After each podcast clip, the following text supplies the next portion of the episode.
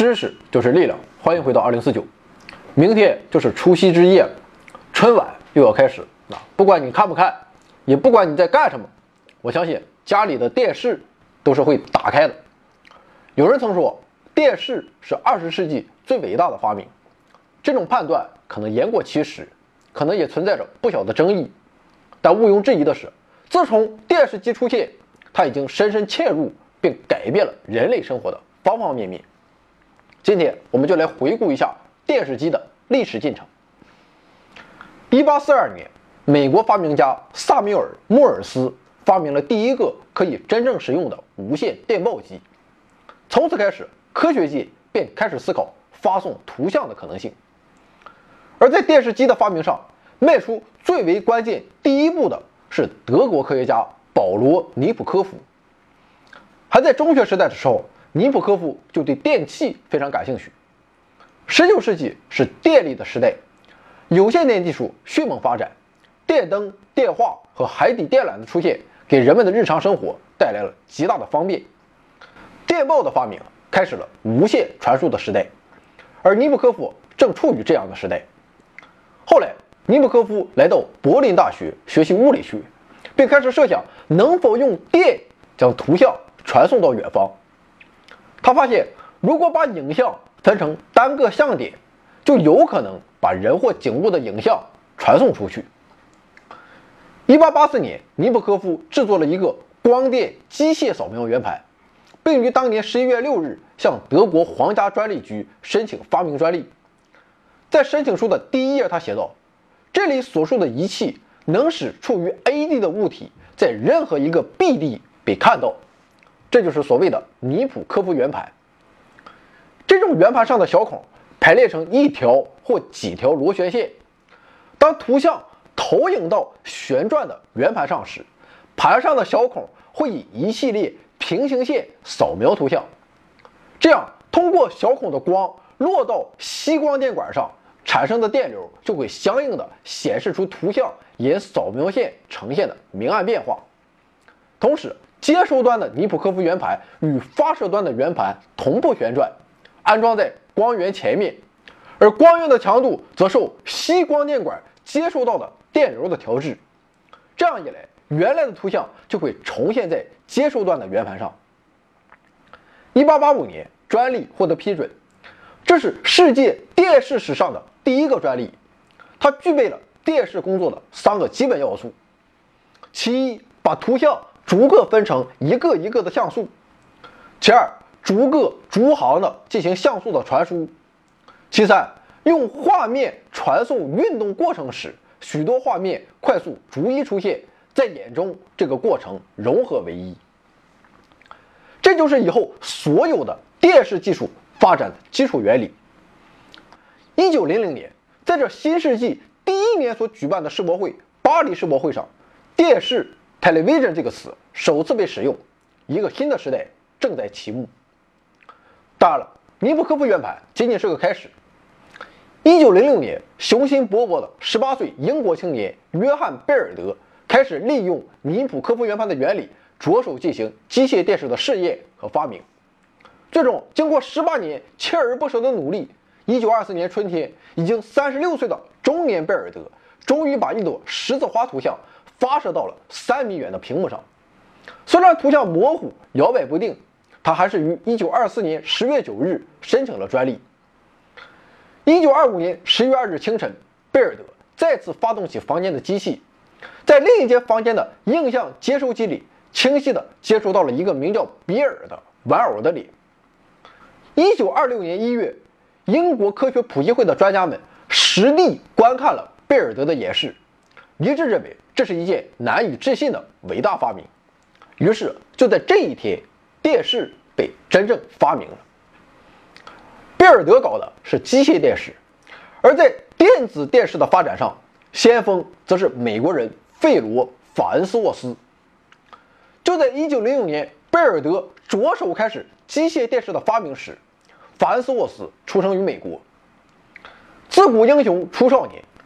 一九二二年，年仅十六岁的法恩斯沃斯便在老师托尔曼的指导下，独立的画出了一张在空中传播图像的电子电视的具体设计图。正是这张设计图，让他在日后与自我雷金的专利权争夺中获得了胜利。一九二七年，二十一岁的法恩斯沃斯使电子电视从设计图中走到了现实，并于一九三零年获得了专利。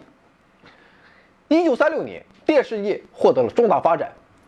这一年的十一月二日，美国广播公司在伦敦郊外的亚历山大宫播出了一场颇具规模的歌舞节目。这台完全用电子电视系统播放的节目，场面壮观，气势恢宏，给人们留下了深刻的印象。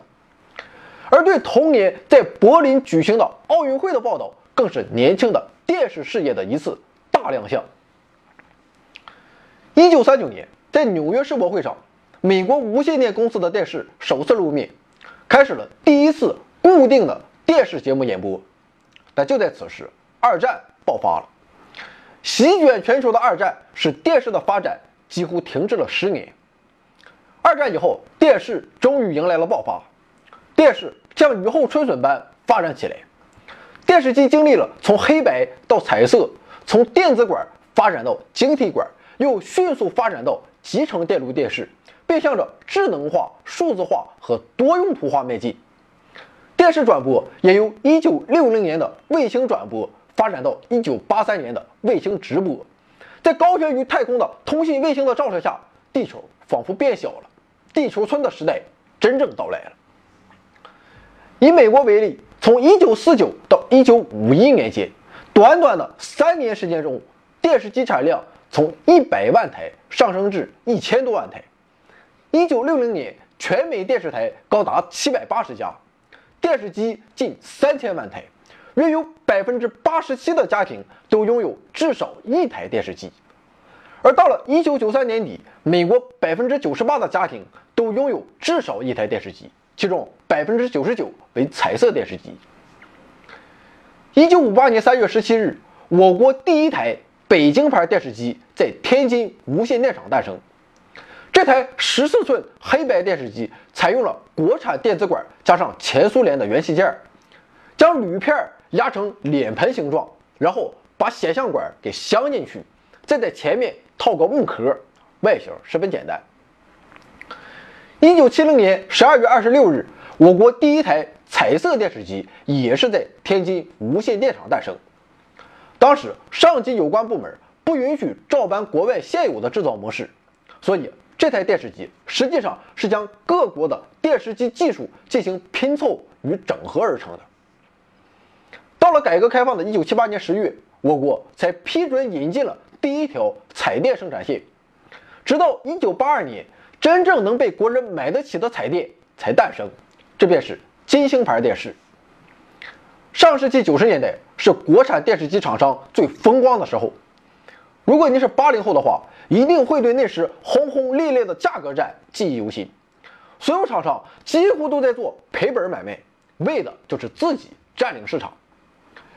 这场价格战的积极意义是显著的，那就是它使得彩电迅速的在全国普及，但同时由于一味的追求市场竞争，也导致我国电视产业始终未能在电视机技术的核心竞争中占据主导权。